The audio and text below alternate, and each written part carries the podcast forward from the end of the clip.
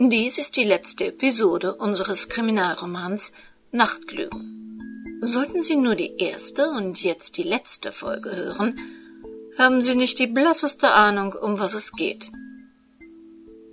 Sie haben sich dann aber leider auch die Chance genommen, Spaß an den Folgen dazwischen zu haben. Deshalb empfehlen wir Ihnen, fangen Sie bei eins an und hören Sie sich durch bis zu dieser Folge.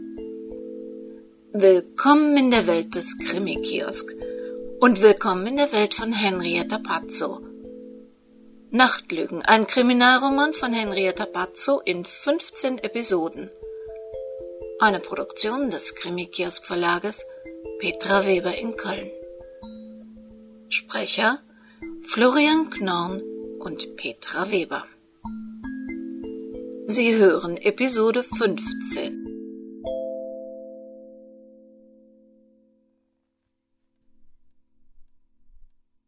Barbara war eine halbe Stunde zu früh. Schon seit einer Stunde war es stockdunkel. Die einsame Lichterkette vor Gudrun Thalers Haus war die einzige Leuchtquelle vor ihrer Haustüre. Einerseits gut. Schließlich wollte Barbara kein Schauspiel für die Nachbarschaft abgeben. Andererseits erschwerte die Dunkelheit natürlich ihre Suche enorm. Zu blöd, dass das mit dem Hund nicht ging. Den hätte man laufen lassen können und so tun, als wäre er ausgerückt und dann nach ihm suchen. Aber was jetzt? Sie konnte doch schlechter herumbuddeln auf einen bloßen, sehr vagen Verdacht hin, und dann war er womöglich noch unbegründet. Ganz zu schweigen davon, dass selbst bei stockfinsterer Nacht Frau Thaler davon wahrscheinlich etwas mitbekommen würde. Oje, da war sie auch schon. Barbara drückte sich tiefer in ihren Sitz. Ein Taxi fuhr vor und Gudrun Thaler stieg ein. Was für ein glücklicher Zufall. Es gab ihnen etwas Zeit, unbemerkt ums Haus zu schleichen. Und in diesem Augenblick bog auch ein kleiner Lieferwagen in die Straße ein. Die sportliche junge Frau, die dem Fahrzeug entstieg, kam geradewegs auf Barbara zu. Frau Manott? Ja? Könnten Sie mir bitte mal helfen, Viktor aus dem Auto zu holen? Er ist nicht wirklich schwer, aber irgendwie unhandlich. Also doch ein Spürhund? Ein Spürhund. ja, das könnte man so sagen.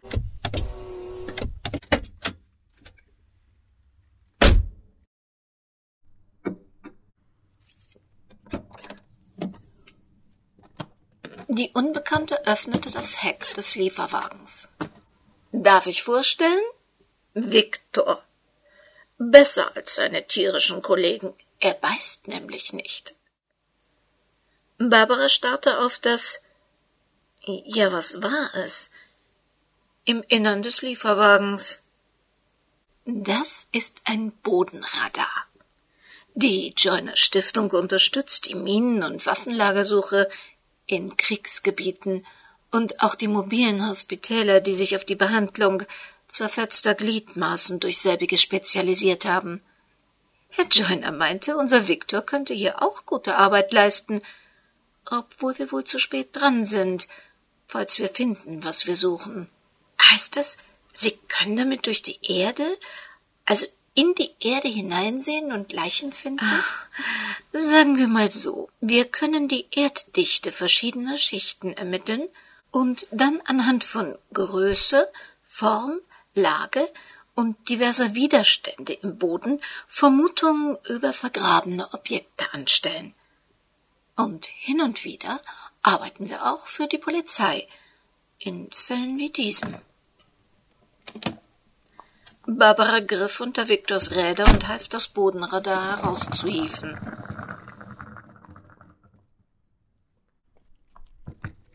Herr Joyner meinte, wir sind zu dieser Aktion nicht vom Grundstücksbesitzer eingeladen worden, weshalb ich mich lieber nicht mit Namen vorstellen möchte. Nein, klar, das verstehe ich.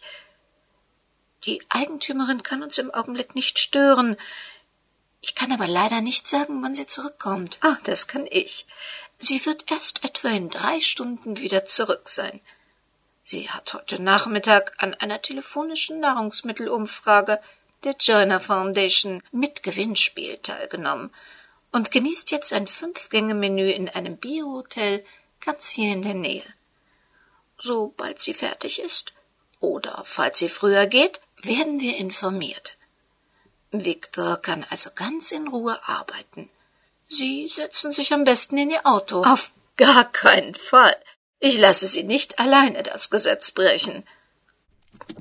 Die beiden Frauen rollten Viktor, der aussah, als sei eine Kreuzung aus Rasenmäher, Staubsauger und Rollator-Gehhilfe, hinter Gudrun Thalers Haus. Ich werde jetzt systematisch, von hinten beginnend, das Gelände in Reihen abgehen. Zwischen den beiden alten Bäumen fange ich an. Sie bleiben vielleicht besser hier vorne und halten den Zugang im Auge, falls sich doch noch ein aufmerksamer Nachbar einfindet. Eine Frage noch. Hm, wir suchen nach einem normalwüchsigen Erwachsenen. Kein Kind oder Baby. Nein, nein, nein. Wir suchen nach einer jungen, erwachsenen Frau. Viktor und sein Frauchen begaben sich in die Dunkelheit des hinteren Gartens und verschwanden darin komplett. Nur das Tablet, das oben im Gerät eingeklinkt worden war, leuchtete blau herüber.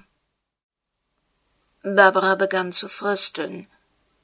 Nach dreißig Minuten war der hintere Bodenbereich gescannt, aber nicht einmal hatten Viktor oder die junge Frau einen Mucks von sich gegeben.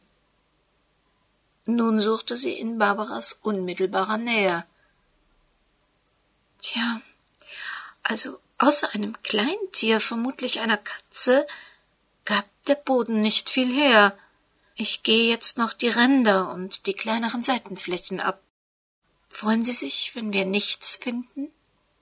Ja, das ist eine gute Frage. Ja und nein. Nach einer weiteren halben Stunde war der Boden des Hinterhofs komplett und ohne Ergebnis gescannt. Keine Auffälligkeiten, tut mir leid. Sollten wir vielleicht noch vorne vor dem Haus? Nein, nein, das ist unwahrscheinlich. Komisch. Ich war mir irgendwie sicher, dass Monika Klammer das Gelände nie verlassen hatte. Vielleicht wurde die Frau nicht vergraben. Sie kann auch hier im Haus, im Bodenbeton oder in einer Mauerwand stecken Sie könnte auch auf tausend anderen Wegen entsorgt worden sein. Entsorgt? Unter den Mülleimern ist noch eine Fläche, wo wir nicht gesucht haben. Hier, wenn wir die Flaschen und die Tonnen beiseite räumen. Die beiden Frauen machten an der Hauswand Platz für Viktor. Oh, hier liegt wirklich etwas. Ich lasse gerade die Maße und Dimensionen durchrechnen. Ja, das Analyseprogramm tippt zu 89 Prozent auf einen menschlichen Körper. Barbara war schockiert. Sie hatte es angenommen, befürchtet, erwartet. Doch jetzt, wo es zur Gewissheit wurde, zog es ihr die Knie weg. Oh, verflucht. Da hat uns wohl doch ein freundlicher Nachbar beobachtet. Schnappen Sie sich Viktor und nehmen Sie den Weg auf der anderen Seite des Gebäudes.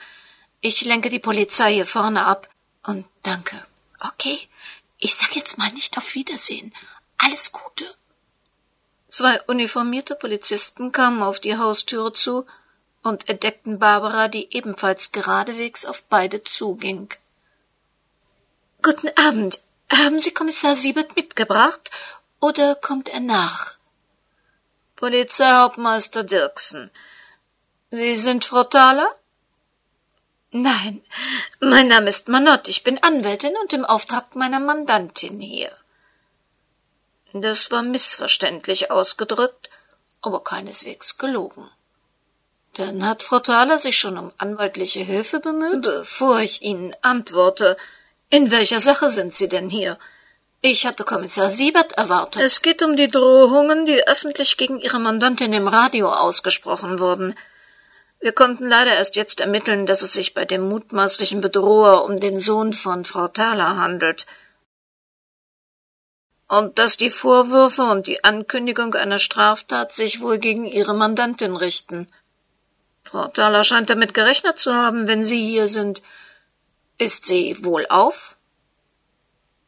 Barbara hatte keine Ahnung, was das bedeuten sollte, hielt es aber für besser, nicht weiter nachzufragen. Ja, sie genießt ein Abendessen in einem Hotel und wird gleich zurück sein.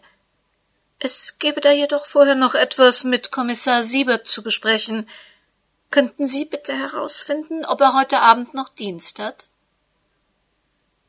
Die beiden Polizisten nahmen tatsächlich mit Siebert Kontakt auf, der dann auch umgehend erschien und die Streifenpolizei ablöste, um selbst mit Frau Thaler zu sprechen. Was zum Teufel ist hier los? Was haben Sie mit dieser Radiodrohung zu tun? Ich weiß gar nicht, wovon Sie reden. Was für eine Radiodrohung? Diese Frau Thaler, vor deren Haus wir stehen, hat wohl einen Sohn namens Thomas, der in dieser unseligen Radioshow, die neuerdings in aller Munde ist, nicht nur behauptet hat, dass seine Mutter ihn als Kind misshandelt habe, er hat auch angedeutet, dass seine Mutter jemanden getötet haben könnte. Und er hat, ob ernst gemeint oder nicht, wissen wir nicht, gedroht, ihr Ähnliches anzutun. Der Anruf kam von einem Festnetzanschluss, den wir zwar schnell ermittelt hatten, leider gab es in der Wohnung an diesem Abend jedoch eine Party mit vielen Leuten. Dadurch hatte es etwas gedauert, bis wir den Namen des Anrufers hatten. Wir haben ihn allerdings noch nicht gefunden. Die Kollegen von der Streife sollten jetzt nachsehen, ob es Frau Thaler gut geht, sie warnen und das Haus im Auge behalten und gegebenenfalls den Vorwürfen nachgehen. Der Anrufer war dann Thomas Zander. Ja? Oh nein. Sagen Sie nicht, dass das mit Silvias Lehrer, diesem Wolfgang Zander, was zu tun hat. Oh doch. Und seine Andeutungen werden sich bewahrheiten. Ich habe Silvias Mutter gefunden. Also wahrscheinlich. Es sei denn, die Zanders hätten noch eine Leiche, wenn auch nicht im Keller, vergraben. Da saß sie nun vor ihm, klein, zerbrechlich, alt. Sollte diese Frau wirklich einen erwachsenen Mann und ihr eigenes Kind so misshandelt haben, wie Tom Zander dies inzwischen im Verhörraum nebenan zu Protokoll begeben hatte? Er war ins Präsidium spaziert, hatte gemeint, er habe gehört, dass man ihn polizeilich suche und hatte sich freiwillig befragen lassen. So wie seine Mutter jetzt. Frau Thaler, mein Name ist Siebert. Ich bin der Sie befragende Kommissar und weise Sie darauf hin, dass dieses Gespräch aufgezeichnet wird. Sie sitzen hier, weil Ihr Sohn Thomas Zander zu Protokoll gegeben hat, dass Sie seinen Vater und ihn misshandelt hätten. Er gibt an. Was wollen Sie? Meine Erziehungsmethoden kritisieren? Er war ein sehr schwieriges Kind, bei dem ein einzelner kleiner Klaps eben nicht reichte. Und damals, vor einer Ewigkeit wohlgemerkt, brach nicht direkt die Revolution aus, weil ein renitentes Kind mal einen Klaps bekam. Klaps. Sie haben ihn mit diversen Gegenständen verprügelt, bis er blutete. Einmal haben sie seine Hand gegen ein Bügeleisen gedrückt. Ein anderes Mal sollen sie mit einem Kleiderbügel so lange auf ihn eingeschlagen haben, bis dieser zerbrach. Wohlgemerkt ein Holzbügel. Ich kann mich an so etwas nicht erinnern. Ich weiß nur, dass es nicht einfach mit ihm war. Er war immer schon faul und verlogen. Haben Sie denn außer Toms falschen Behauptungen irgendwelche Beweise? Wenn ich nicht irre, dürfte das auch verjährt sein. Du liebe Güte, das ist Ewigkeit näher. Dafür holen Sie mich mitten in der Nacht von zu Hause ab? Leider haben Sie recht. Diese Vorgänge sind schwer beweisbar und gegebenenfalls verjährt. Mord verjährt aber nicht. Mord? Tom lebt ja wohl noch, und sein Vater ist eines natürlichen Todes gestorben. Was wollen Sie mir denn da anhängen? Wen soll ich bitte ermordet haben? Ihr Sohn hat ausgesagt, dass er sich detailliert an einen Abend erinnert, an dem Sie sehr spät von Ihrer Arbeit nach Hause kamen. Sie hatten eine junge Frau, die in Ihrem Haushalt arbeitete, gebeten, auf ihn aufzupassen, bis Sie wieder da wären. Ihr Mann hatte an jenem Abend einen Elternabend in der Schule. Als Sie alkoholisiert nach Hause kamen, haben Sie nach Ihrem Sohn gefragt, der schon im Bett lag. Sie sind in die erste Etage Ihres Hauses in sein Zimmer gegangen, sind über ein Spielzeug gestolpert und haben daraufhin angefangen herumzubrüllen. Sie haben getobt und mit Sachen um sich geworfen. Ihr Sohn stand leise wimmernd im Zimmer und hatte sich aus Angst eingenässt, was sie dazu brachte, komplett auszurasten. Sie haben das Kinderzimmer verwüstet und sich einen schweren Holznussknackermann vom Fensterbrett gegriffen, um auf ihren Sohn einzuschlagen. Die junge Frau mit Namen Monika Klammer, die ihr Sohn nur als Moni kannte, wollte das Kind schützen und hat sich den Jungen geschnappt, um mit ihm auf dem Arm ins Erdgeschoss zu fliehen. Was sie so erboste, dass sie ihr einen Tritt gaben und sie mit dem Kind auf dem Arm die Treppe herunterfiel. Ihrem Sohn ist damals nicht viel passiert, weil die junge Frau ihn fest an sich drückte. Monika Klammer hat sich dabei jedoch das Genick gebrochen. Ihren Sohn immer noch fest an sich haltend.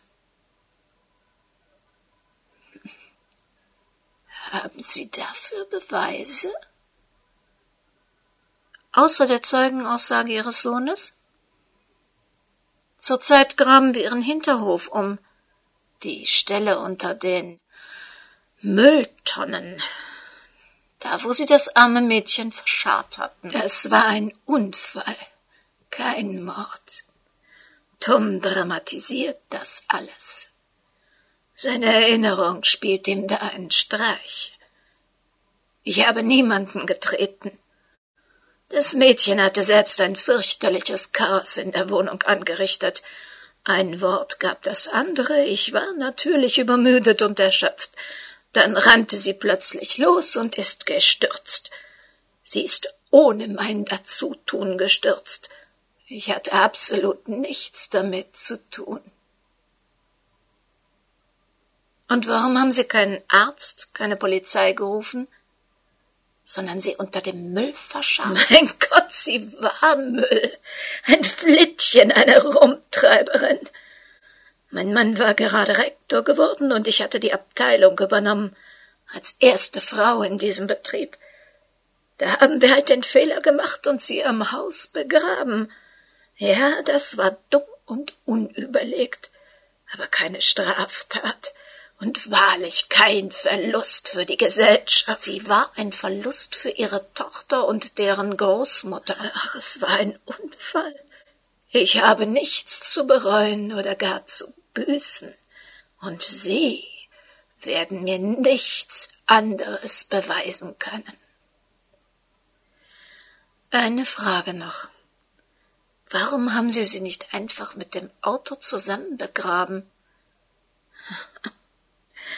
Das war Wolfgangs Schuld. Wir hatten sie gerade unter der Erde, da fiel ihm ein, dass ihr R4 noch vor der Türe stand. Der musste natürlich verschwinden, also mussten wir Tom in unser Auto legen, das mein Mann fuhr, und ich fuhr mit dem Auto des Flittchens. Wir durften dann ein zweites Mal graben, ein verdammt großes Loch für ein Auto. Typisch, dieser Idiot. Frank Siebert ballte die Fäuste unter dem Tisch. Sie hatte recht. Man würde ihr sicher keine vorsätzliche Tötung, keinen Mord nachweisen können. Sie würde mit diesem Verbrechen davonkommen. Barbara setzte sich auf einen der Stühle im Krankenhausflur, die ihr inzwischen so vertraut wie verhasst waren. Sie hatte das Telefonat mit Siebert nicht in Silvias Zimmer annehmen wollen. Inzwischen hatte man Monika Klammer, beziehungsweise das, was noch von ihr übrig war, ausgegraben. Doch nach dem, was Gudrun Thaler gestern Abend Siebert zu Protokoll gegeben hatte, würde ihr Tod ungesühnt bleiben. Vielleicht hatte wenigstens ihr Sohn jetzt ein weniger qualvolles Leben. Sylvia hatte erstmals mit ihnen reden können. Es waren nur wenige Worte. Die Ärzte hatten ihr schon erklärt, dass ihr dank der Operation der Rollstuhl erspart geblieben ist. Aber wie früher würde sie wohl nicht mehr laufen können. Wie sehr sie eingeschränkt sein würde, das würde erst die Zeit zeigen. Maike hatte auf Sylvias Wunsch hin den Brief aus Paris geöffnet, und es war tatsächlich ein Testament darin. Vor ihrer Abreise hatte Sandra ihr Modelabel Sandrine Orlitz an einen Fashion-Konzern verkauft, und das Geld, wie viel es auch immer war, gehörte jetzt Sylvia. Gleich würde Barbara auch Jan von der Schule abholen. Ein seltsames Weihnachten lag vor ihnen. Nichts war vorbereitet. Erstmals in den letzten vierzehn Jahren hatte sie auch nicht mit Bruno auf Bernadette angestoßen. Und doch fühlte sie sich weihnachtlicher denn je, wenn es so etwas überhaupt gab.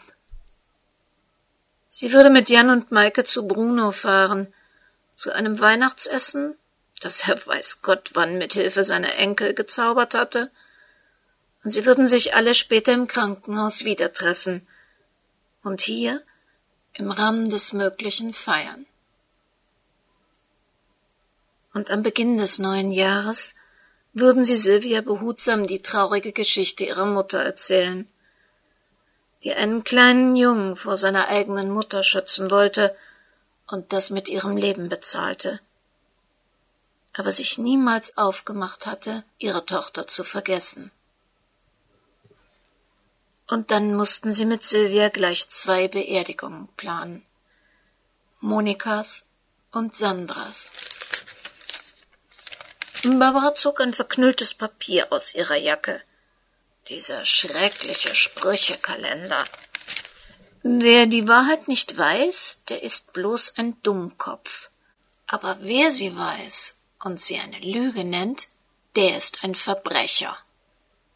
Bertolt Brecht Gudrun Thaler war eine solche Verbrecherin, aber sie würde wohl nie dafür bestraft werden.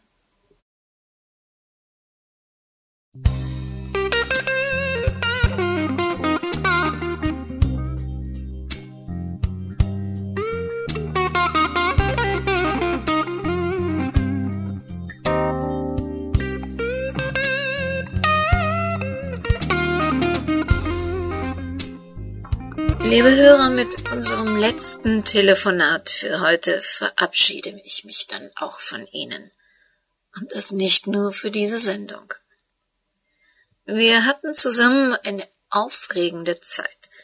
Wir haben gelacht, geweint, gehofft, uns gegruselt, aber ab jetzt warten neue Aufgaben auf mich. Oh, ich höre gerade von Frankie, dass wir sogar noch einmal Tom in der Leitung haben. Tom, Du hast uns ja ganz schön auf Trab gehalten. Wir waren alle unheimlich besorgt, dass du etwas Dummes anstellen könntest. Sogar die Polizei war hier. Wer hat dich überall gesucht? Ja, die haben mich auch gefunden. Aber ich hatte doch nie vor, meiner Mutter wirklich was anzutun. Ich kann keiner Fliege was zuleide tun. In deiner Sendung darf man doch lügen. So sind doch die Regeln. Aber du hast mir offensichtlich geglaubt. Oh, nicht nur ich, Tom. Was meinst du, was hier in der Reaktion am Telefon los war? Die Hölle, sag ich dir. Alle hatten Angst, dass du deiner Mutter etwas tun könntest. So von wegen Knickknack. Nein, das war gelogen. Ist ja hier schließlich Nightlife. Aber ich gebe zu, dass ich bestimmt tausendmal dran gedacht habe. Meine Eltern, meine Mutter hat mich jahrelang in dem Glauben lassen, dass ich das alles nur geträumt hätte. Aber nachdem man das Auto entdeckt hatte, war mir klar, dass das kein Traum war. Moni war kein Traum. Und jetzt weiß es die ganze Welt. Jetzt kann ich nachts wieder schlafen.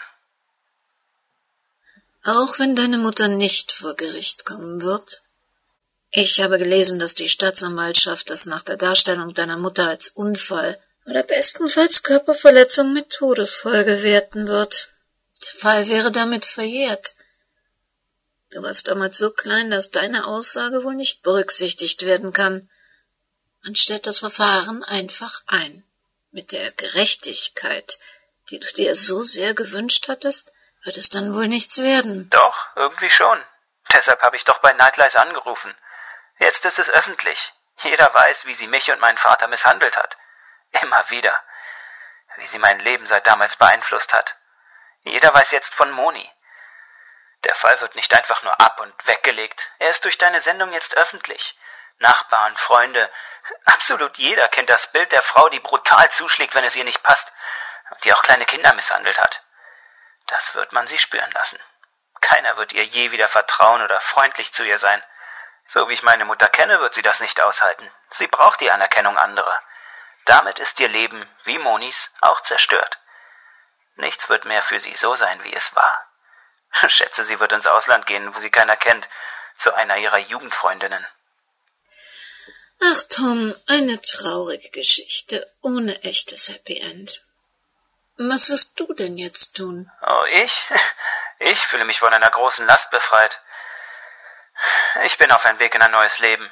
Ich werde heiraten und das hier alles und meine Kindheit hinter mir lassen. Inzwischen kennt man aus der Presse natürlich auch mein Gesicht, also ich denke, es ist an der Zeit, in ein anderes Land zu ziehen. In ein wärmeres Land. Dann wünsche ich dir von ganzem Herzen alles Gute, Tom. Möge eine wesentlich glücklichere Zeit vor als hinter dir liegen. Danke, das, das wünsche ich dir auch, Luna. Alles Gute für deine Zeit ohne all diese nächtlichen Lügen.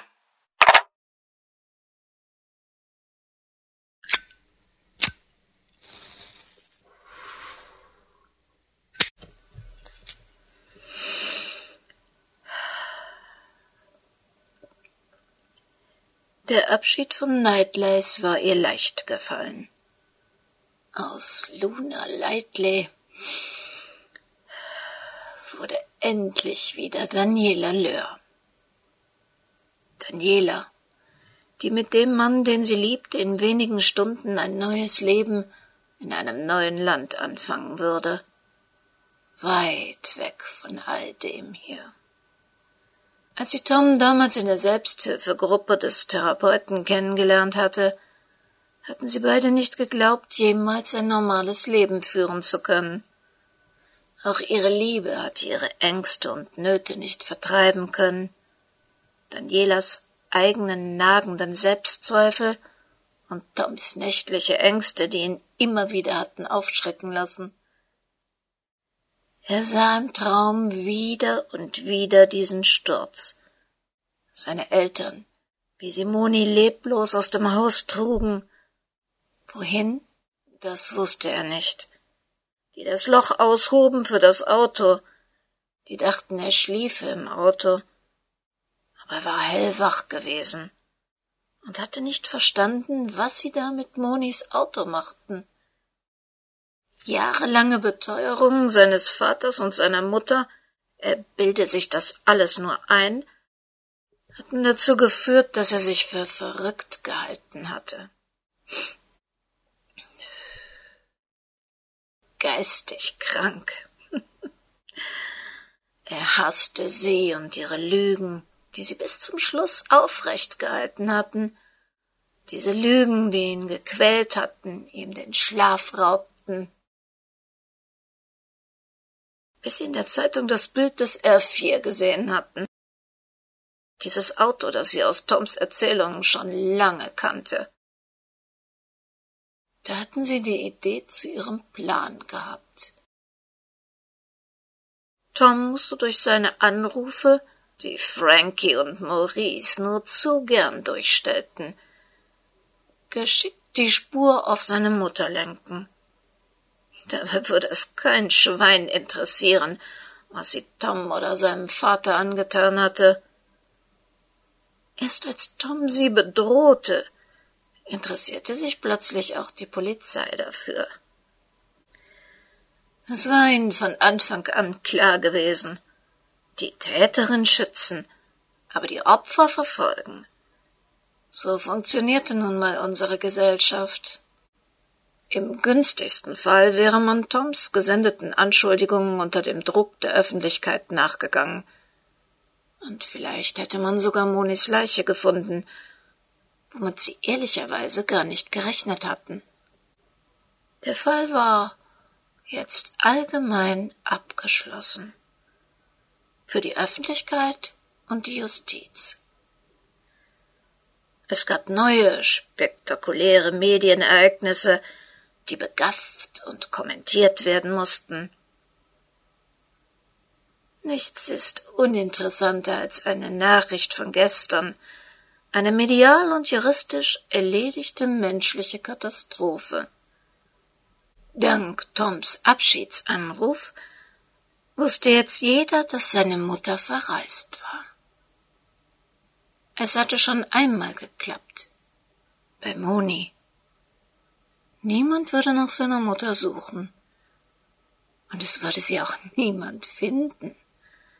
Dort, in jenem von Tom gerade erst wieder zugeschütteten Grab unter den Mülltonnen, wo einst auch Moni über vierzig Jahre unentdeckt geblieben war denn keiner glaubt oder ahnt, dass sich eine erfundene Geschichte, eine Lüge, nach mehr als vierzig Jahren einfach wiederholen lässt.